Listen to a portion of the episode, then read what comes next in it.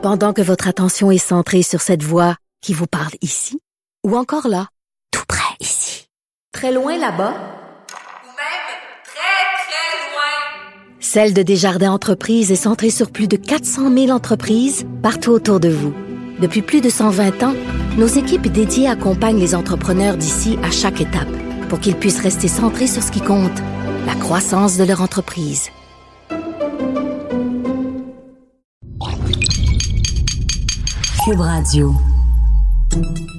Salut, c'est Charles Dran avec l'équipe dans 5 minutes. On s'intéresse aux sciences, à l'histoire et à l'actualité. Aujourd'hui, on parle 5G, ce fameux 5G qui fait peur et qui inquiète, source en plus de conflits géopolitiques entre la Chine de Xi Jinping, qui la déploie partout face aux États-Unis de Donald Trump, qui sont en retard et sur la défensive dans ce dossier. Bon, c'est quoi le 5G? Pourquoi c'est important? Et quel risque de sécurité au juste? Et d'abord, est-ce qu'on dit la 5G ou le 5G? En France, c'est la 5G, la 4G, sans doute euh, pour ma connexion. Du coup, tu as une connexion 5G, mais comme on dit aussi la Game Boy et la Wi-Fi, on peut se poser des questions. Ici, on voit plus souvent le 5G comme pour un service 5G. Le 5G, c'est quoi exactement?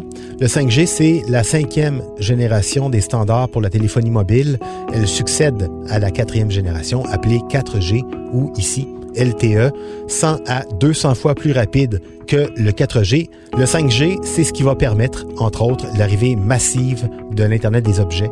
Voitures autonomes, maisons connectées, télémédecine, aéronautique, logistique de transport, tous les secteurs industriels, commerciaux et domestiques seront impactés grandement par l'arrivée du 5G. Alors, c'est quoi le problème? Bien, il y en a plusieurs. Déjà, les plus évidents, le contrôle. Celui qui contrôle les tuyaux contrôle le monde. Hein? On dit ça pour le pétrole. C'est encore plus vrai quand le tuyau, c'est Internet et sa formidable pénétration partout sur Terre, chez pratiquement tout le monde et dans tous les secteurs de l'activité humaine c'est que la technologie 5G, c'est ce sur quoi travaille depuis très longtemps la firme chinoise Huawei qui se trouve aujourd'hui au cœur de la guerre commerciale que se livrent la Chine et les États-Unis pour le contrôle de cette technologie, une technologie qui ouvre les tuyaux comme jamais. Le 5G, ça signifie un accès ultra rapide aux nuages, les serveurs en ligne, avec des données qui de plus en plus sont hébergées ailleurs. Leur sécurisation est d'autant plus importante. De plus en plus, les entreprises, pas seulement les PME, organisent leur travail autour de serveurs nuagiques. Quand Facebook plante, on en entend parler aux nouvelles. Imaginez Google Drive qui plante massivement aujourd'hui. Demain, avec le 5G, ça ne sera pas seulement les documents Word ou les chiffriers qui seront dépendants du stockage en ligne, ce sera beaucoup, beaucoup plus d'applications et de services. Avec 50 milliards d'objets connectés en 2020, c'est tout autant de nouveaux risques qui se posent. Il y a quelqu'un qui avait dit, celui qui a inventé le bateau a également inventé le naufrage. Ceux qui ont inventé Internet ont aussi mis la table pour les cyberattaques.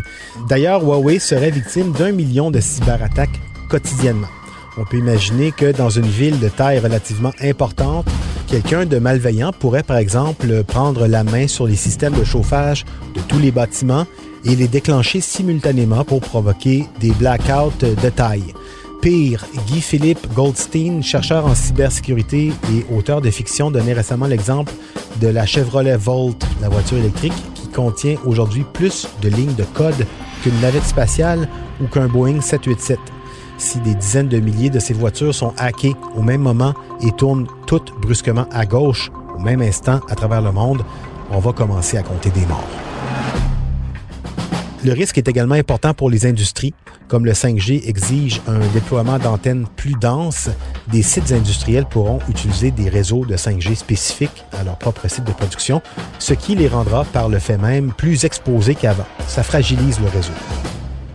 Cette densification des antennes inquiète aussi de plus en plus les organismes de défense de l'environnement qui voient des problèmes sanitaires poindre avec l'ajout très nombreux d'antennes supplémentaires. On parle de 10 000 de plus juste en Suisse, tout petit pays. Imaginez ici.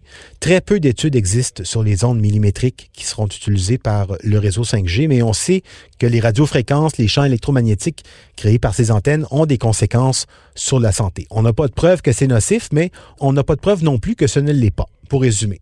5G, également des enjeux énergétiques, multipliés par 100 la vitesse de transmission. On le sait, ça va exiger aussi plus de centres de données.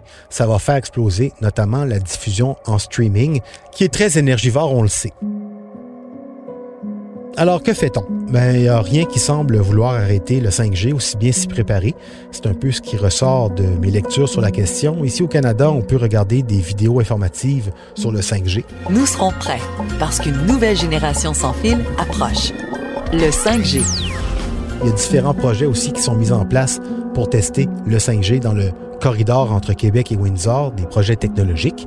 On n'a pas encore de date pour sa mise en service ici au Canada, mais on parle de maximum 2021. En Chine, on a déployé le réseau 5G le 1er novembre dernier. On l'a fait aussi en Corée du Sud au printemps. On l'a fait aussi aux États-Unis, mais plus timidement et plus partiellement. Sur Internet, la course à la rapidité ne fait que commencer. C'était en cinq minutes.